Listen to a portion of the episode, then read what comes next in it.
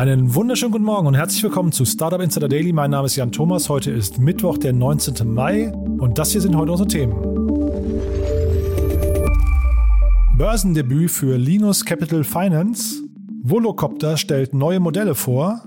Der E-Scooter-Anbieter Bolt startet in Deutschland. Genau wie der Essenslieferdienst DoorDash, der auch nach Deutschland kommen wird. Und der berühmt-berüchtigte Hedgefonds von Mike Burry wettet im großen Stil gegen Tesla. Bei uns heute zu Gast im Rahmen der Reihe Investments und Exits ist mal wieder Christian Hoppe von der Silicon Valley Bank und wir haben ja kein richtig konkretes Thema besprochen, sondern wir haben vielmehr vor dem Hintergrund des Börsengangs von Linus Capital Finance und auch vor dem abgesagten Börsengang von Audi Bene und auch gerade mein Auto haben wir einfach mal das gesamte Marktumfeld für Börsengänge, für IPOs in Deutschland, aber auch ein bisschen in Amerika und so weiter besprochen. Also ich glaube, so ein Rundumschlag einfach mal über die Märkte. Das war also, glaube ich, ziemlich überfällig. Und dann habe ich heute gesprochen mit Matthias Ockenfels. Er ist der General Partner bei Speed Invest und wir haben über eine richtig spannende Studie gesprochen. Und zwar geht es dabei um das Thema Marketplaces und was es damit auf sich hat. Das hört ihr alles eben nach den Nachrichten mit Frank Philipp und die kommen wie immer nach den Verbraucherhinweisen und die kommen wie immer jetzt.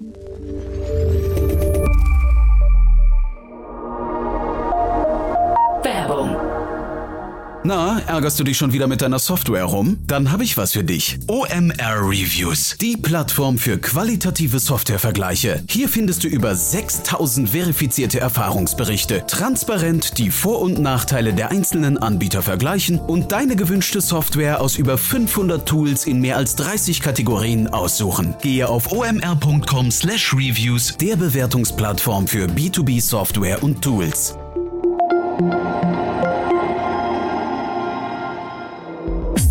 Insider Daily.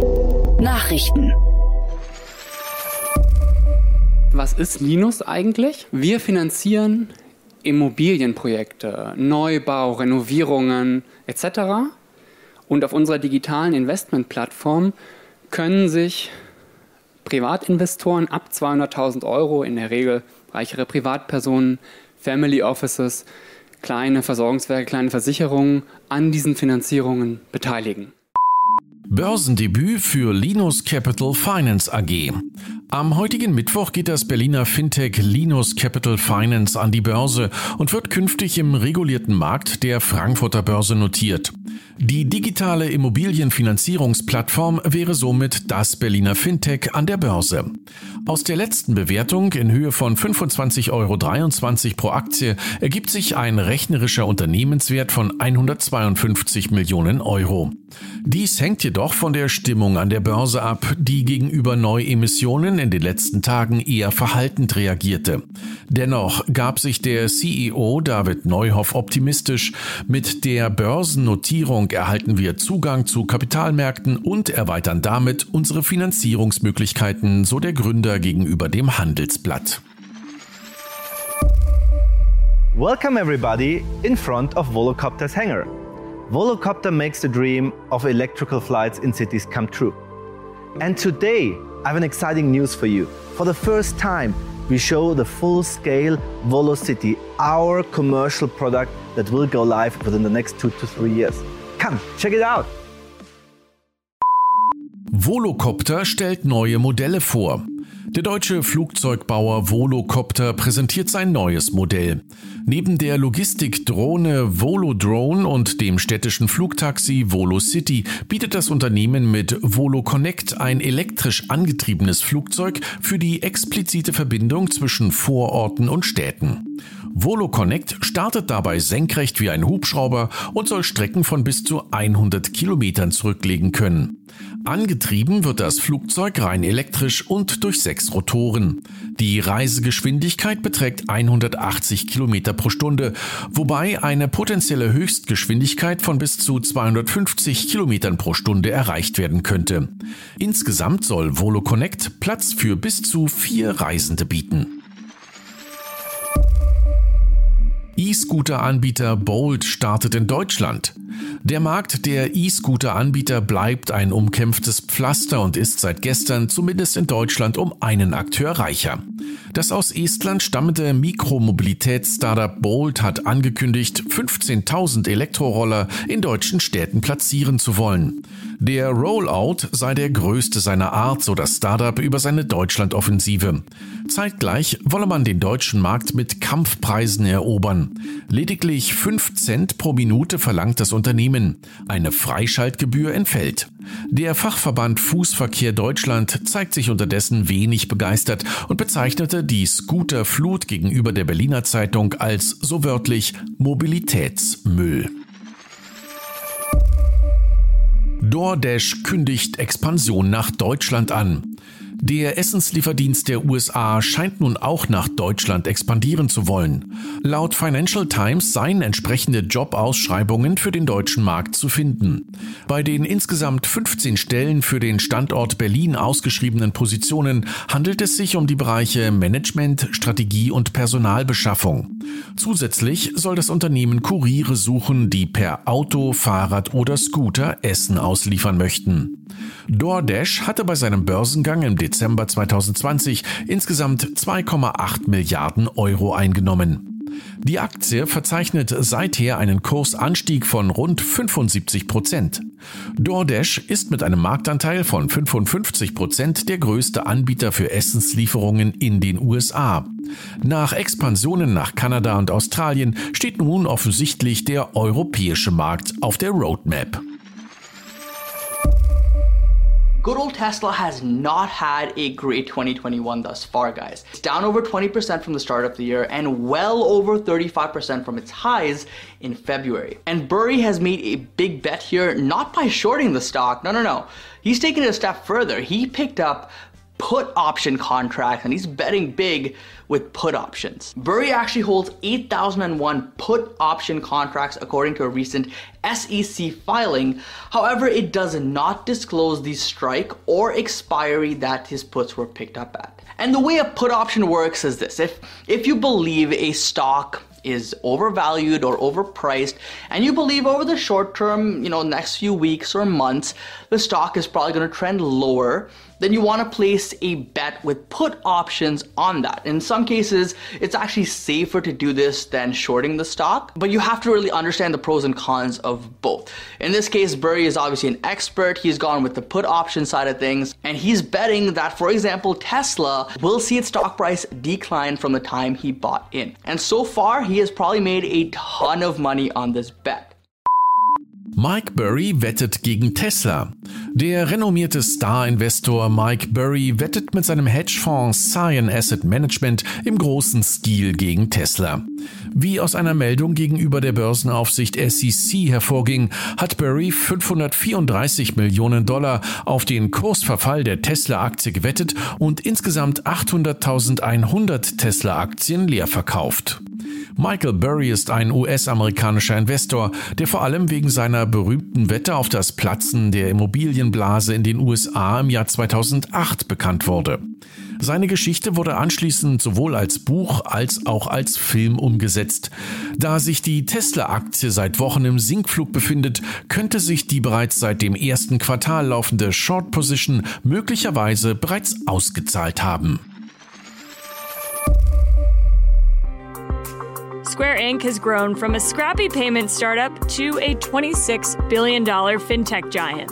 Square shares soaring on Thursday. I love this stock. It's Square SQ, the payment technology company that can turn any smartphone or tablet into a credit card reader. Not bad for something that started off as a side project for Twitter inventor Jack Dorsey. We're building a tool for small businesses that actually rivals and is much better than what most big businesses have. Square mit 2 Milliarden Bonds Emission. Die US-Payment-Plattform Square hat recht überraschend angekündigt, eine Unternehmensanleihe in Höhe von 2 Milliarden US-Dollar auszugeben. Dabei sollen vorrangig Schuldverschreibungen in zwei Serien angeboten werden.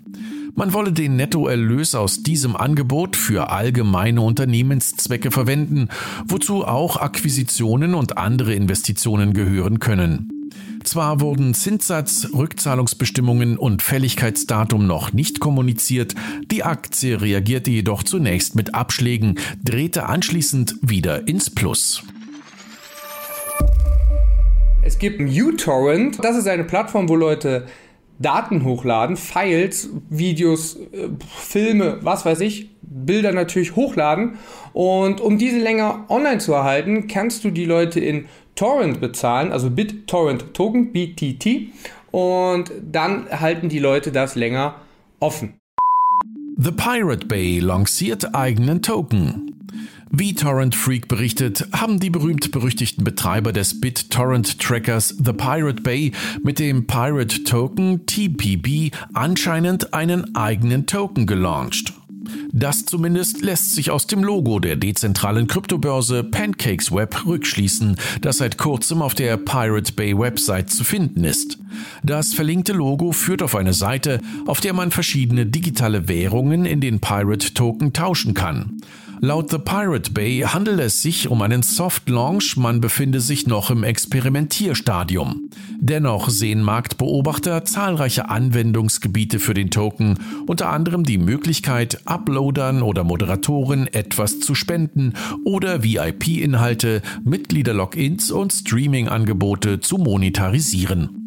Aufgrund der hohen Volatilität hatte der Token kurzfristig eine Marktkapitalisierung von rund einer Milliarde Dollar. Sowohl für das geltende als auch für das künftige Glücksspielrecht lässt sich festhalten, gewisse E-Sport-Titel sind Sport im Sinne des Glücksspielrechts. Wir sollten jedoch erwähnen, dass das Regierungspräsidium Darmstadt, also die zuständige Behörde, diese Meinung bisher noch nicht teilt. Sony sichert sich Patent auf E-Sports-Wettsysteme. Sony Interactive Entertainment setzt offensichtlich große Hoffnungen auf das Thema E-Sports und sichert sich ein Patent auf ein Wettsystem, das man für E-Sports an den PlayStation-Konsolen einbinden könnte. Über dieses Wettsystem könnten Spieler mit Echtgeld und Kryptowährungen oder auch digitalen Items wetten, jedoch nicht nur mit Sony direkt, sondern möglicherweise auch untereinander. Das Patent wurde bereits im Jahr 2019 eingereicht, wurde jetzt aber erstmals veröffentlicht. Amazon zeigt Interesse an MGM. Medienberichten zufolge soll sich Amazon derzeit in Gesprächen mit dem Filmstudio Metro Golden Mayer kurz MGM befinden. Für eine mögliche Übernahme sei die Kaufsumme von 9 Milliarden Dollar im Gespräch. Der E-Commerce-Riese würde durch den Kauf die Rechte an Filmen wie Robocop oder der Rocky-Filmreihe erhalten. Das Hollywood-Studio MGM, bekannt durch den goldenen Löwen im Logo, produzierte unter anderem auch die James Bond-Reihe, aber auch Serien wie Vikings, Fargo und Handmaid's Tale und steht bereits seit Dezember 2020 zum Verkauf.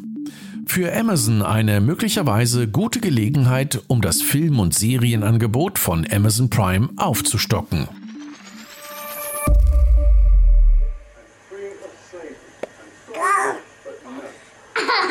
Charlie. Charlie bit me. Charlie Bit My Finger wird versteigert.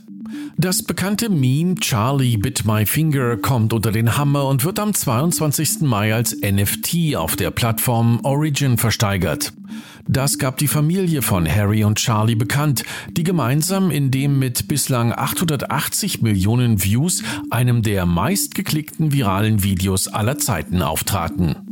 Die Eltern gaben an, das Video anschließend von YouTube zu löschen.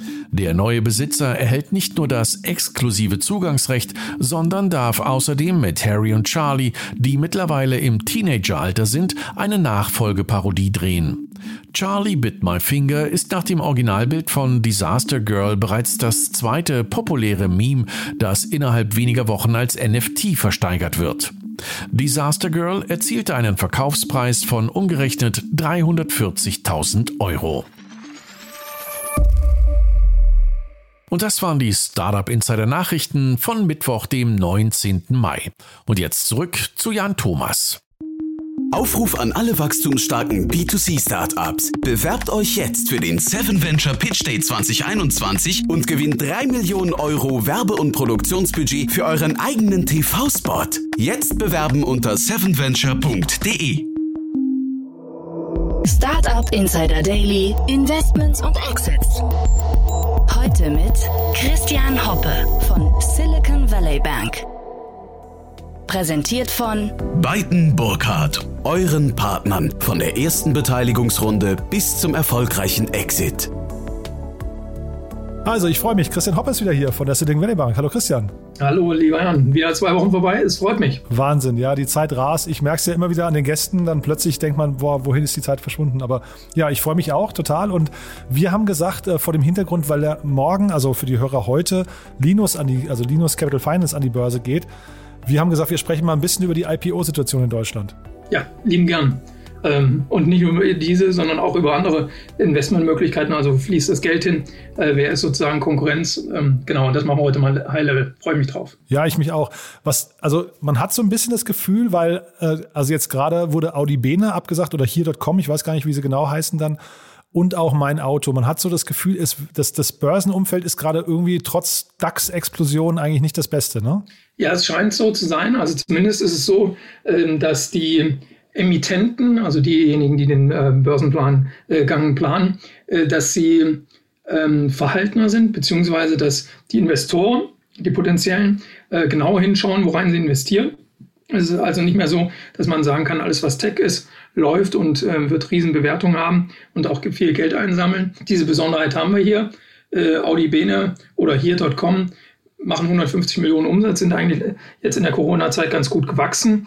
Äh, hätte man nutzen können, aber auch da äh, hat man sich entschieden, das jetzt nicht zu tun, weil das Umfeld nicht so gut ist, dass jetzt Vermutungen vielleicht alles platziert werden konnte oder die Preisspannen nach oben ausgereizt werden konnten. Ähm, das wird wahrscheinlich äh, einer der Gründe sein, warum man sich da entschieden hat, das äh, zu verschieben. Ja, wenn du sagst, die Investoren gucken genauer hin, ähm ich vermute fast, aber das ist natürlich jetzt, wir, wir sind jetzt heute sehr im Wagen natürlich, weil wir halt nicht genau ja. wissen, das sind ja alles nur von Außenbetrachtung. Aber so ein bisschen regiert wahrscheinlich schon die Angst vor der Bubble, ne? Das Gefühl hat man in der Tat. Ähm, also es lässt sich nicht mehr alles, also wenn wir jetzt einfach mal von den gelisteten Unternehmen uns diese anschauen, gerade von den größeren Tech-Unternehmen, da hat man ja auch gesehen, dass der, die Bewertungen nachgelassen haben. Also wir, wir rennen nicht mehr von einem All-Time-High zum nächsten. Das hat natürlich auch einen Stimmungseffekt ähm, auf diejenigen, die dann den nächsten Schritt machen wollen, ähm, die das an die Börse bringen wollen. Und es ist einfach ein extremes Angebot gerade da. Ähm, unterschiedlichste Produkt- und ähm, IPO-Möglichkeiten, Direct Listing, Indirect Listing, ob das die Specs sind. Ähm, wir haben sehr viel Interesse im Life Science-Bereich. Ähm, das hat sich ergeben natürlich durch Covid. Das ist ein, ein, absoluter Beschleuniger. Das heißt, da fließt jetzt auch sehr viel Geld rein. Auch da sehr frühphasig. Also sprich, wo vielleicht noch keine Umsätze zu sehen sind, geschweige denn Gewinne. Äh, da kann man aber mehr Geld einsammeln, weil einfach der Charakter ähm, im Life Science-Bereich da noch ein anderer ist. In den Specs äh, parkt sehr viel Geld.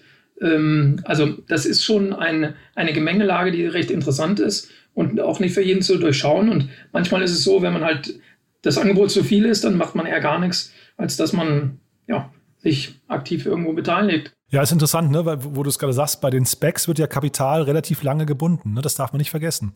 In der Tat. Und das Verrückte ist ja, ähm, also erstens versucht das gerade jeder zu machen. Äh, einmal die, die sich sowieso schon auskennen im Finanzbereich. Es gibt viele Banker, ähm, die das machen, ehemalige CEOs, zum Beispiel von der Commerzbank, die auch äh, etwas aufgesetzt haben. Da wird dann das Geld eingesammelt und später erfährt man eigentlich erst, worein es geht. Also erst sammle ich das Geld ein und dann suche ich erstmal, was ich damit mache. Aber das, das Geld ist in dem Sinne ja dem, dem Markt erstmal entzogen und kann nicht in ein, in ein klassisches IPO äh, fließen. Und es gibt ja auch viele Celebrities, die das jetzt machen ähm, und, und ein Spec haben wollen unbedingt. Also in Deutschland, ich weiß nicht, wir sind mit, mit Sicherheit schon locker zweistellig bei den Emittenten und das äh, Ganze ging ja erst vor zwei Monaten so richtig los in Deutschland. Also insofern, und jedes Spec, da reden wir nicht über 10, 20 Millionen, das sind ja meist 3, 4, 500 Millionen. Ja, ist schon Wahnsinn, ne? Und zeitgleich, also jetzt mal unabhängig von den Specs, ich meine, da, da sind wir in Deutschland trotzdem noch gesegnet, weil es noch konservativer ist alles als in Amerika, wo ja, glaube ich, wenn ich es richtig weiß, sogar schon äh, Shortseller drauf wetten, dass, äh, dass die Specs nicht alle durchkommen, ne? Ja, die haben nämlich, also das, das Geld parkt da zwar eine Zeit lang, aber äh, es gibt trotzdem also äh, man kann da über das Geld nicht jetzt, sage ich mal, fünf Jahre verfügen. Und ähm, im Worst Case äh, wird das Geld einfach wieder zurückgezahlt, minus natürlich die ganzen Managementgebühren. Ähm, also insofern, ähm, wenn man sich da sehr gut auskennt, kann man als Shortseller wahrscheinlich auch Geld verdienen. Ja, zeitgleich, also wenn wir jetzt über IPOs sprechen, das ist ja quasi was anderes als ein Spec und da habe ich so ein bisschen das Gefühl, aber das ist jetzt wirklich nur ein Stimmungsbarometer, so, so, so, wenn ich, wenn ich mal den Finger ins Wasser halte. Der Deliveroo-Börsengang in UK, der ist total in die Hose gegangen. Ja, dann hatten wir Coinbase jetzt gerade unlängst, äh, wo ja jeder gesagt hat, Coinbase geht eigentlich irgendwie am Tag eins 50 Prozent ins Plus und eigentlich genau das Gegenteil ist passiert. Die sind also, glaube ich, jetzt so mittlerweile rund 50 Prozent im Minus dass solche Themen plötzlich nicht mehr funktionieren, das kann natürlich auf die allgemeine Stimmung drücken, ne?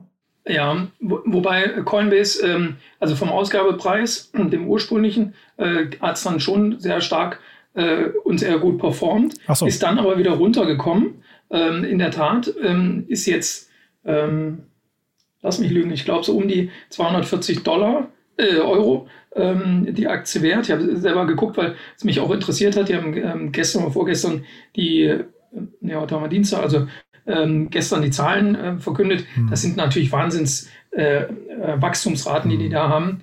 Ähm, jetzt ist es so, dass in dem Umfeld mit Elon Musk, ähm, ja, keiner versteht ihn so richtig. Äh, Dogecoin jagt in den, in den Himmel.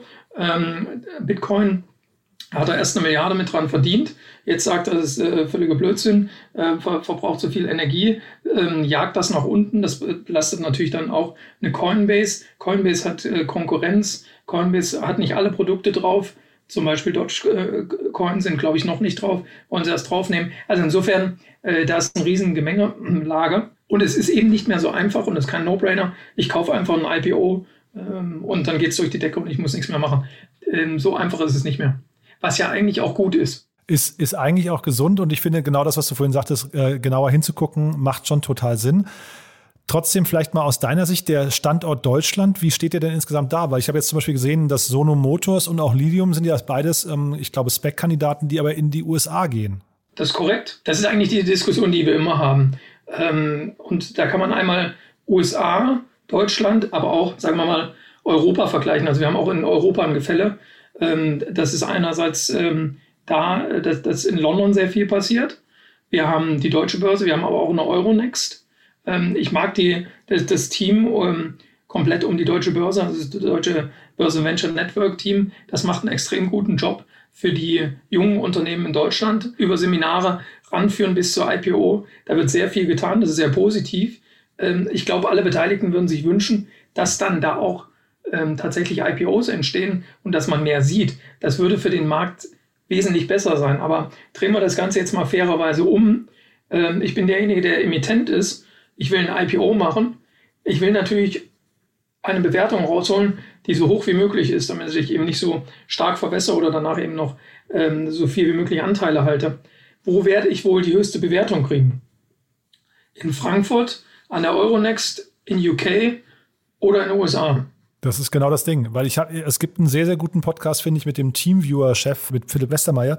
Und der hat also, finde ich, klar gesagt, dass wenn sie in Amerika gelistet werden, sie deutlich mehr wert wären als äh, hierzulande. Und dann ist das aus meiner Sicht eigentlich, also jetzt mal, wenn man das weiterdenkt, eigentlich ein strategischer Fehler, das dann in Deutschland zu machen.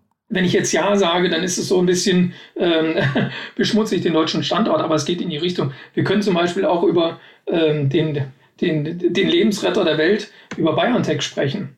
Äh, BioNTech ist äh, in den USA an die Börse gegangen.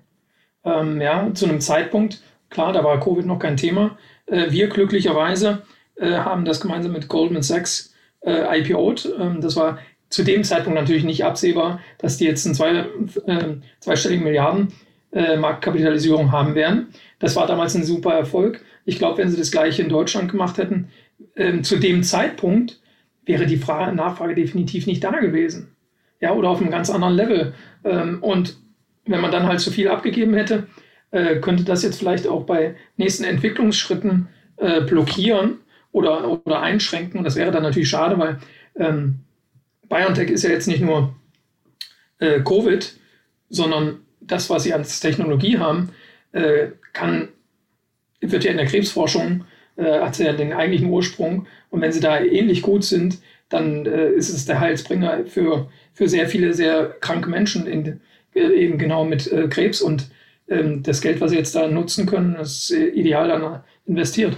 Genau, das Geld, was sie nutzen können, aber man darf ja auch nicht vergessen, der Aktienkurs ist ja quasi hinterher auch die Währung, mit der ein Unternehmen dann handlungsfähig wird. Ne? Also Stichwort anorganisches Wachstum und so weiter. Ob ich da jetzt, jetzt nehme für Übernahmen, für weitere Kapitalerhöhungen oder jetzt zum Beispiel auch äh, Square hat, ähm, hat eine starke Marktkapitalisierung, steht gut da äh, und auf so einer Basis kann man dann halt, wie jetzt bei Square zum Beispiel, auch mal eine, eine 2 Milliarden Anleihe auf den Markt bringen wenn ich diese, die, die, diese Basis nicht habe und über diesen Firmenwert verfügen kann, dann sind alle weiteren Schritte und Möglichkeiten eingeschränkt oder gar nicht erst möglich. Ich hatte auch, äh, glaube ich, in Erinnerung, Qualtrics heißt das Unternehmen, glaube ich, von SAP. Ne? Die sind auch in, in Amerika an die Börse gegangen für eine 25 Milliarden Bewertung.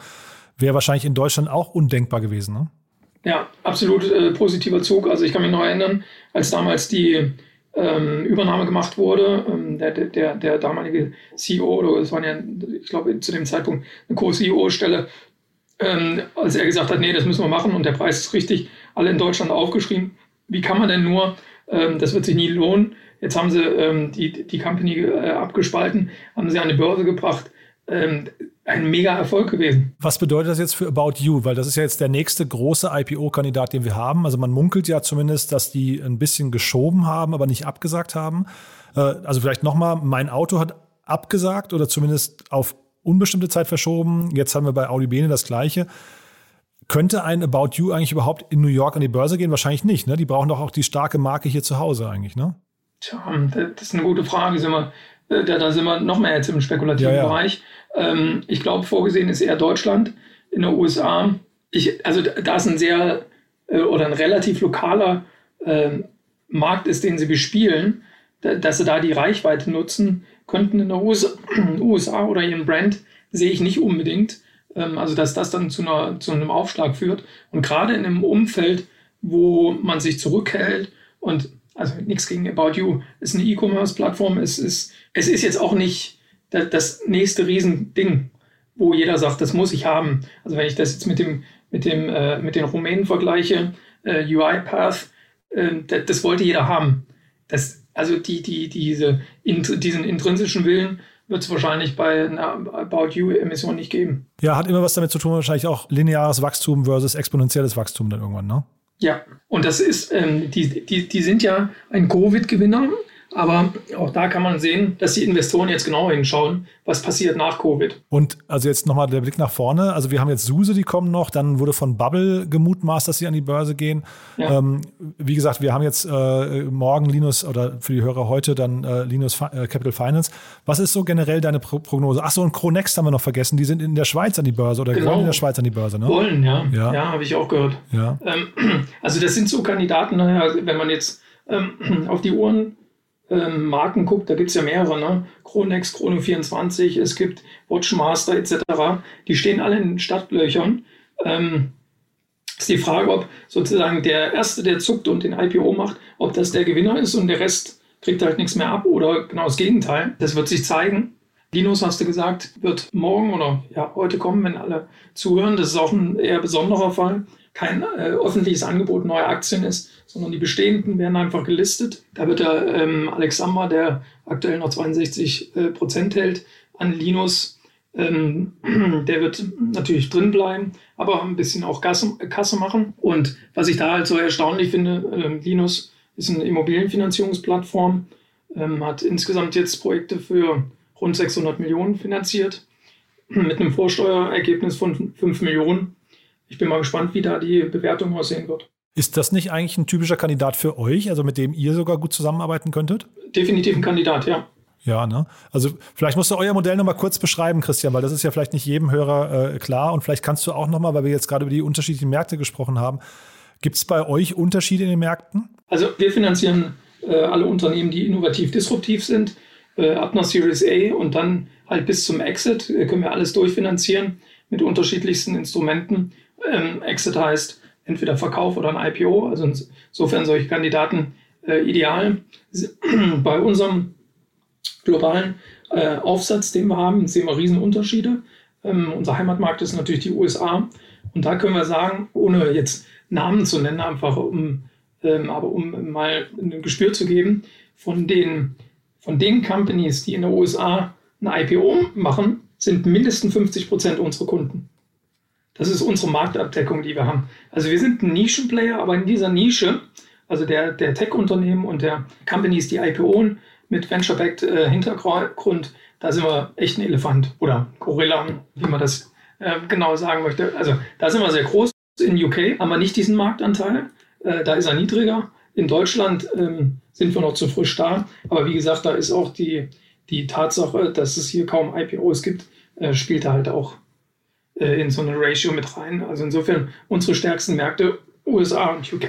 Ja, also wie gesagt, wir, wir können das Thema wahrscheinlich heute nicht hier vollumfänglich äh, erschließen, aber wir, das war jetzt mal so im Schnelldurchlauf, mal so ein Blick auf die Märkte. Ja, ist jetzt schwer zu sagen, ob wir was Wichtiges vergessen haben. Ich weiß nicht, möchtest du noch was ergänzen, Christian? Ähm, nein, ich wünsche natürlich allen, die, die, die, die ein IPO planen, dass das funktioniert, weil es kräftigt den Markt. Ähm, ähm, wie gesagt, das, das ist wichtig. Linus ist auch gut, äh, ist ein Fintech ein Fintech, das ein IPO in Deutschland macht. Also insofern, das ist ähm, immer noch Pionierarbeit. Insofern ähm, drücken wir da voll die Daumen und hoffen, dass das natürlich ein Erfolg ist. Und wir haben ja gerade gehört, also die Vorstufe für ein IPO könnte ein Gespräch mit euch sein. Definitiv. du bist auf LinkedIn immer gut erreichbar, nehme ich an, ne? Ja. Super. Freue mich da über jeden Kontakt. Klasse. Christian, vielen, vielen Dank, hat Spaß gemacht. Wie gesagt, es war jetzt kein konkretes Thema, war einfach mal so ein Blick auf die Märkte, aber ich glaube, das war auch mal an der Zeit. Ne? Also passiert ja wirklich viel. Dank dir. Genau. Ja? Ich danke dir. Dann bis zum nächsten Mal. Ciao, ciao. Ja, bis dahin, mach's gut. Ciao. Dieser Beitrag wurde präsentiert von Beiten Burkhardt, den Venture Capital Experten. Maßgeschneiderte Beratung von der Gründung bis zum Exit. Startup Insider Daily. Interview. Jetzt zu Gast Matthias Ockenfels, General Partner bei Speed Invest. Also, ich freue mich total. Matthias Ockenfels ist bei uns, General Partner von Speed Invest. Ich sage erstmal Hallo, Matthias. Hallo, schön, dass ich da sein darf. Toll. Und ich dachte, da haben wir gerade schon Missverständnis gehabt. Ich dachte, wir gehen runter nach Wien, aber ich habe gerade schon gelernt, Speed Invest ist nicht mehr so richtig pure äh, Austria, ne? Nee, überhaupt nicht. Äh, wir sind eigentlich sehr international aufgestellt mittlerweile. Äh, eben ich selbst bin hier in in Berlin, äh, kümmere mich um unser Berlin-Office, wo wir inzwischen zwölf Leute haben.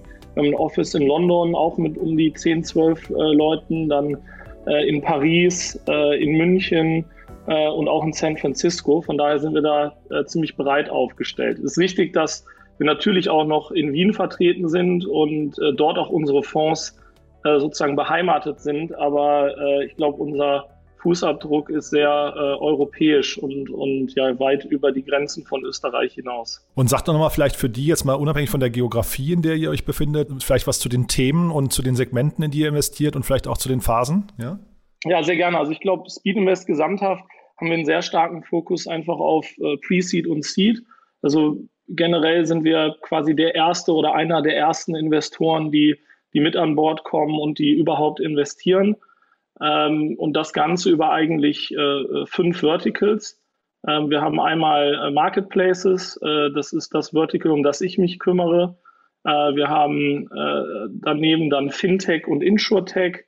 Wir haben ein Health-Team, ein SaaS-Team, also Software und ein ähm, ja, Deep Tech und Industrial Tech Team. Und das sind im Prinzip die, die Verticals und auch die dedizierten Teams, die wir haben äh, und auf die wir uns fokussieren. Mhm. Jetzt hast du gerade schon angerissen, Marketplätze oder Marketplaces. Das ist das Thema, um das es bei uns beiden jetzt gerade geht. Und zwar, weil ihr eine Studie rausgebracht habt, die ja zumindest erstmal sehr spannend klingt, finde ich. Äh, hol uns doch mal ab, warum habt ihr diese Studie gemacht? Also The Future of Marketplaces heißt die Studie. Warum habt ihr die gemacht und was waren denn aus deiner Sicht so die ja vielleicht wichtigsten Erkenntnisse? Ja, klar, absolut. Also wir machen diese Studie schon seit, seit längerer Zeit. Ähm, ich selber investiere eigentlich in Marktplätze schon seit über zehn Jahren, beschäftige mich mit Marktplätzen.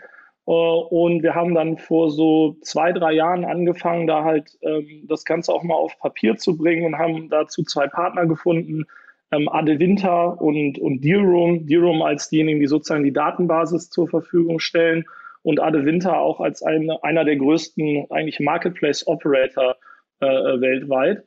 Und äh, ja, der, der Beweggrund war eigentlich so, dass das, was wir ohnehin selbst immer beobachten und im Markt sehen, äh, mal zu Papier zu bringen, auch mit anderen zu teilen und, und dann natürlich auch dementsprechend Feedback einzuholen. Äh, und äh, ich glaube, für uns immer wieder ein guter Anlass, sozusagen jedes Jahr äh, da drauf zu schauen und zu gucken, okay, was hat sich denn vielleicht verändert oder wie haben auch die letzten zwölf Monate sozusagen das, das Umfeld für Marketplaces geprägt und müssen wir vielleicht auch unsere Hypothesen anpassen und glaube, das ist ganz spannend, dann Dinge, die wir eh intern schon immer gemacht haben und immer machen, das dann auch sozusagen einer breiteren Öffentlichkeit zur Verfügung zu stellen. Das ist so ein bisschen der, der, äh, der Beweggrund dahinter. Und glaube ich super, wenn man das Ganze dann halt auch sehr stark datengetrieben machen kann, halt mit jemandem wie Dealroom ähm, oder auch Ade Winter, die halt selber extreme Einblicke haben in die, äh, extrem tiefe Einblicke haben in die Marketplaces, die sie eben selber äh, äh, operaten überall äh, in der Welt. Dann, dann lass uns mal, bevor wir jetzt über die Erkenntnisse sprechen, noch mal ganz kurz definieren, was ist denn aus eurer Sicht ein Marketplace? Weil ich habe da, da sind relativ viele Namen in eurer Studie, ähm, die ich jetzt irgendwie also natürlich kann man sagen, die Konnektierung hinterher ist irgendwie Marktplatz, aber es sind ja schon sehr unterschiedliche Modelle, ne? Absolut. Und ich glaube, es ist auch richtig, wir haben das auch auf eine Weise sehr bewusst, sehr breit gefasst, ähm, wir haben das nämlich so definiert, dass wir gesagt haben, in, äh, für den Zweck jetzt von, diesem, äh, von dieser Studie im Speziellen ist ein Marktplatz eigentlich nur eine, eine Plattform, die Käufer und Verkäufer miteinander verbindet. Ja, äh, ich glaube, wenn man vielleicht etwas granularer wird, äh, das ist auch so, wie wir jetzt konkret bei Speedinvest darauf schauen, dann kommt bei uns immer ganz klar dieses Thema Netzwerkeffekte damit rein. Also äh, deshalb heißt ja ähm, unser Spezialgebiet und dieser Fonds eben auch Network Effects, Netzwerkeffekte, weil das ist für uns sozusagen das übergeordnete Prinzip, dem alle Plattformen, denen alle Marktplätze folgen. Und ähm, wir haben aber hier für, die, für den Zweck der Studie das sogar etwas breiter gefasst, weil wir halt beobachten, dass äh, die Grenzen zwischen sozusagen Plattformen und Marktplätzen äh, auf der einen Seite und, äh, sage ich mal, E-Commerce vielleicht auf der anderen Seite immer mehr miteinander verschwimmen. Und auch Software wiederum auf der anderen Seite, ja, weil äh, sozusagen jeder, der Software baut, möchte gerne auch eine Plattform werden, ja. Äh, und das Gleiche auch für, für E-Commerce oft. Und oft möchten Marktplätze auch gerne die Vorteile von zum Beispiel SaaS haben. Wir sagen, wir möchten auch Recurring Revenues haben, also wiederkehrende Umsätze. Wir möchten auch gerne diese äh, Vorhersehbarkeit von solchen Softwareumsätzen haben. Und damit sind die, werden diese Grenzen halt immer fließender. Ähm, und wir sehen halt, wie natürlich diese unterschiedlichen Geschäftsmodelle auch versuchen, äh, sozusagen voneinander sich äh, ja sozusagen zu lernen und auch Kunden voneinander sozusagen abzujagen und sie und immer mehr miteinander verschwimmen eigentlich oder die, die Grenzen eben sehr fließend sind. Und deswegen haben wir das bewusst so breit gefasst. Aber ich höre jetzt auch raus, dass zum Beispiel also ein Marktplatz und äh, oder eine, eine Abgrenzung zwischen Marktplatz und reinem E-Commerce gibt es eigentlich in dem Sinne nicht, ne? Gibt es eigentlich nicht mehr. Man könnte jetzt zum Beispiel sagen, okay, reiner E-Commerce ist jetzt vielleicht der Händler, der wirklich einfach äh, Ware selber einkauft und wiederum verkauft. Ja, also jetzt jetzt keine Plattform, wo jetzt einfach nur äh, äh, Käufer und Verkäufer miteinander verbunden werden, ähm, aber äh, dann gibt es ja eben auch so Mischmodelle. Amazon ist das beste Beispiel. Die machen beides. Die kaufen selber Ware ein äh, und verkaufen die, aber erlauben es genauso auch anderen über die eigene Plattform zu verkaufen. Zalando äh, hat sich genau auch in diese Richtung entwickelt. Und da gibt es äh, ganz viele weitere Beispiele, äh, wo die entweder aus der einen oder aus der anderen Richtung gekommen sind und sich in diese Richtung dann weiterentwickeln. Und genau deswegen äh, halten wir das sehr, sehr breit.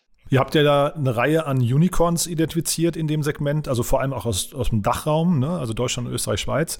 Gorillas, äh, Smava, MyTheresa, Sender und Bitpanda habt ihr da aufgeführt. Und wenn man sich jetzt mal diese fünf alleine anschaut, sind das ja doch sehr, sehr unterschiedliche Modelle. Ne? Also deswegen, deswegen tue ich mich so ein bisschen schwer damit, diese Klammer genau zu definieren. Äh, vielleicht kannst du das an, anhand dieser Beispiele nochmal schärfen und aber sagen, okay, was genau ist jetzt die, die Brücke zwischen Sender und zum Beispiel Gorillas? Also ich glaube, die Brücke zwischen den beiden ist, glaube ich, dass sie beide ja, äh, Käufer und Verkäufer miteinander verbinden. Ich glaube, Gorillas ist wahrscheinlich noch der weiteste Stretch. Also wenn ich jetzt sage, Sender ist wahrscheinlich noch eher der Marktplatz, als es sozusagen Go Gorillas ist, weil Gorillas wirklich selber ja auch ins Risiko geht und Ware einkauft und nicht sozusagen, wenn man jetzt der klassischen Definition von einem Marktplatz oder einer Plattform folgt, äh, wirklich diesem Modell per se folgt. Das heißt aber ja nicht, dass sie das nicht zum Beispiel auch in der Zukunft tun können. So wie es ja eben zum Beispiel genau ein Zalando get, äh, getan hat. Sie sind auch als klassisch E-Commerce gestartet und dann, als sie halt einmal sozusagen eine kritische Masse an Kunden und eine gewisse Reichweite haben, und auch die gewisse Infrastruktur aufgebaut haben, haben sie sich halt eben auch anderen dann geöffnet, damit sie über sie als Plattform selber verkaufen können. Und ich kann mir sehr gut vorstellen, ohne jetzt die Strategie von Gorillas im Detail selber zu kennen, dass die das zum Beispiel äh, down the line auch selber mal äh, machen, machen werden oder zumindest sowas ins Auge fassen die bauen ja auch eine Infrastruktur auf, die man dann auch hebeln kann. Ja. Ist eigentlich ganz spannend, was du gerade sagst, weil das ist ja gerade genau der Unterschied zum Beispiel zu Delivery Hero und das ist ja genau die Grenze, die vielleicht auch gerade verschwimmt. Ne? Also zumindest das genau das Gleiche, ja, ne? richtig. Ja. Absolut. Und Delivery Hero ist ja ganz spannend, eben genau, die eigentlich auch klassisch von dem Marktplatzgeschäft und dann immer mehr in dieses Quick Commerce rein, wo man eben selber auch die Infrastruktur betreiben muss, wo man eben selber auch äh, sozusagen ins Risiko gehen muss, ins Warenrisiko, aber auch ins Risiko, eben diese Infrastruktur aufzubauen. Äh, und die sind sich aber nicht zu scheu, das, äh, das zu tun. Ja. Mhm. Und dann jetzt mal vielleicht zu euren Erkenntnissen. Also ihr habt hier von sehr, sehr vielen, ich glaube 370 Marktplatz-Unicorns weltweit gesprochen ne? und, und, und mit einer also immensen Bewertung und auch einem immensen Wachstum. Was ist denn jetzt quasi so die, also der Status quo und vor allem auch Perspektive dieser Marktplätze? Also ich glaube, was, was spannend ist, was wir halt gesehen haben über die letzten zwölf, äh, 12, 18 Monate, also insbesondere halt eben genau während dieser Pandemie eigentlich, dass ähm, äh, Marktplätze halt besonders gut performt haben. Also ich meine, der Tech-Bereich generell hat ja sich sehr, sehr gut entwickelt, auch gerade wenn man an die Börsen schaut, aber Marktplätze halt überdurchschnittlich gut. Ja. Ähm, und ich glaube, es gibt eigentlich zwei Gründe dafür, die wir auch in, dem, äh, in der Studie äh, gezeigt haben. Das eine ist einmal, es gibt gewisse Bereiche, die einfach von der Pandemie sozusagen profitiert haben, also sei es Health, sei es eben genau Delivery, über was wir gerade gesprochen haben, so der ganze äh, ähm, äh, Quick-Commerce-Bereich oder auch Fashion. Ähm, das waren sozusagen Profiteure jetzt von, von diesem Umfeld. Äh, da haben alle across the bank sozusagen profitiert. Aber was dann vielleicht das Marktplatzmodell besonders macht, ist halt, dass auch gerade in Bereichen, die vielleicht eher negativ betroffen waren, von, also jetzt im Travel-Bereich zum Beispiel, ja, von, äh, von den aktuellen Umständen, äh, hat sich halt gezeigt, dass eben Marktplätze besonders resilient sind, besonders widerstandsfähig sind. Ja, weil man kann halt viel leichter hoch und sozusagen runter skalieren, weil wenn man eben nicht in dieses äh, Warenrisiko geht, wenn man selber kein äh, ja, Inventory Risk eingeht, ist natürlich viel leichter, äh, äh, entsprechend ja, in, in schwierigen Zeiten runter zu skalieren und dann eben wieder hoch zu skalieren, äh, wenn es wieder anders aussieht. Das sieht man halt gut an Beispielen wie Airbnb, äh, wie die sich halt zum Beispiel entwickelt haben jetzt äh, über die letzten zwölf Monate. Und ich glaube, deswegen haben dann auch gerade Investoren sehr stark auf, auf Marktplatzmodelle geschaut und geguckt, okay, wer sind denn auch generell die sozusagen Profiteure vom Geschäftsmodell her in, in solchen Zeiten? Ich glaube, da haben sich halt äh, ja, Marktplätze als sehr widerstandsfähig erwiesen. Ist das dann, vielleicht kannst du ein bisschen aus dem Nähkästchen plaudern, ist das so ein typisches Feedback, was ihr dann auch frühen Startups, du sagst ja vorhin, ihr seid Pre-Seed und Seed unterwegs, das heißt, da ist ein Modell vielleicht noch nicht gefunden, da ist das äh, Unternehmen vielleicht noch formbar. Gebt ihr dann vielleicht auch als Feedback, dass zum Beispiel, hey, ähm, ich weiß nicht, Gorillas, denkt doch mal eher in eine Richtung Marktplatzmodell und kommt dann wieder? Also äh, verändert euch mal, weil irgendwie das klassische E-Commerce-Modell einfach zu, ich weiß nicht, zu schwach ist oder zu risikoanfällig? Generell schon, wobei man muss natürlich eben, und das ist eigentlich auch, was ich vorher schon gesagt hatte, was man berücksichtigen muss, ist, nicht jeder Marktplatz oder was heute ein Marktplatz ist, sah früher wie einer aus. Das heißt, die sind ja auch einen gewissen Weg gegangen und den muss man sozusagen auch gehen. Nämlich zum Beispiel, nehmen wir jetzt einfach mal Zalando wieder.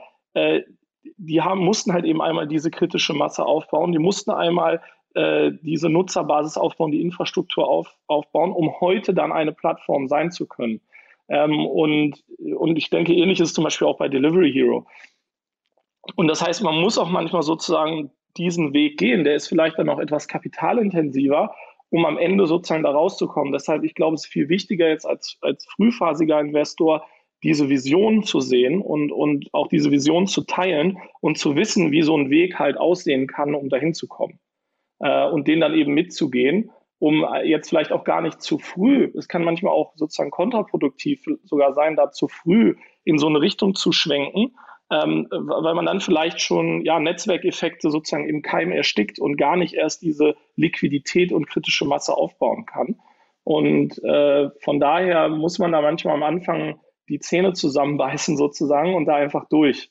Äh, durchgehen. Und da ist natürlich, das ist vielleicht auch interessant, um da wieder die Brücke zu schlagen zu, dem, äh, zu der Studie, äh, was natürlich in dem aktuellen Umfeld äh, äh, spannend ist, ist, dass Geld ist natürlich sehr günstig und Geld ist auch sehr äh, ja, leicht verfügbar.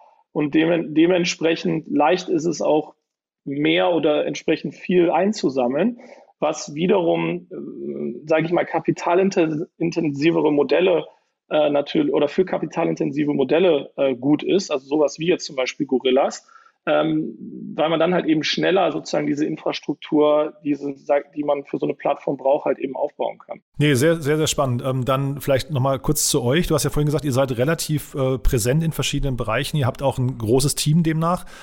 Ich habe gesehen, ihr verwaltet ungefähr 450 Millionen Euro. Dieses Team, ist das dann quasi auch, wenn jetzt so frühphasige Unternehmen zu euch kommen, begreift ihr euch auch als Coaches, die dann eben tatsächlich Absolut. einem Startup, ja, ist es so? Also darauf wollte ich hinaus, ja. wie ist denn eure Rolle, euer Selbstverständnis?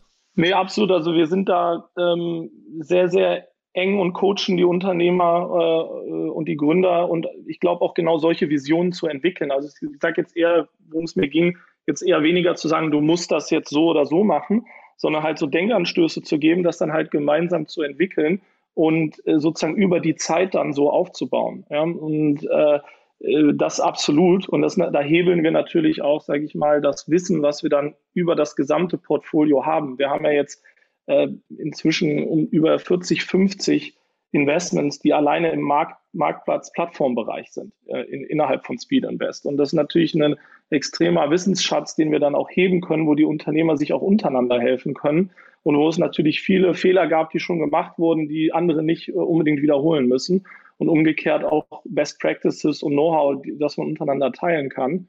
Und ich sage mal, was wir dann on top noch machen, ist, wir haben ja noch eine Konferenz, die wir einmal im Jahr organisieren zu dem Thema. Daraus ist im Übrigen auch so ein bisschen der Report dann entstanden, ähm, äh, da wir diese Marketplace Conference machen äh, was eigentlich genau den gleichen Zweck verfolgt, um da halt einfach Experten zusammenzubringen. Super. Marketplaceconf.com habe ich gesehen, ist die URL genau. dafür. Ne? Und die Studie, wo kann man die runterladen? Ist die öffentlich einsehbar? Die absolut, die, die äh, gibt es auch bei uns auf äh, speedinvest.com, äh, äh, auf unserem Blog. Äh, die gibt es auch bei Ade Winter und äh, natürlich auch bei Dealroom. Da kann man die herunterladen. Zur Not einfach auch schauen bei speedinvest.com slash network-effects.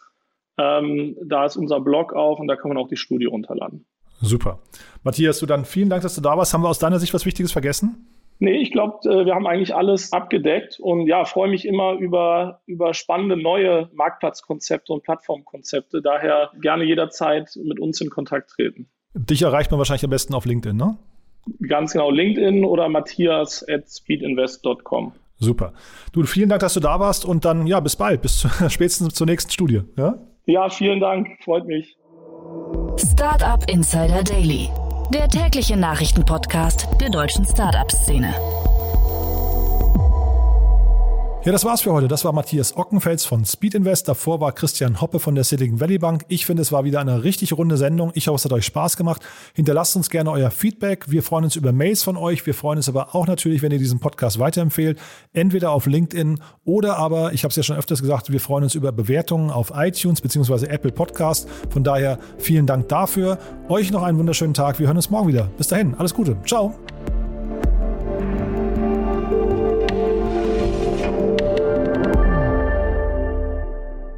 Diese Folge wurde präsentiert von OMR Reviews, die Plattform für qualitative Softwarevergleiche. Probiert es aus auf omr.com/reviews.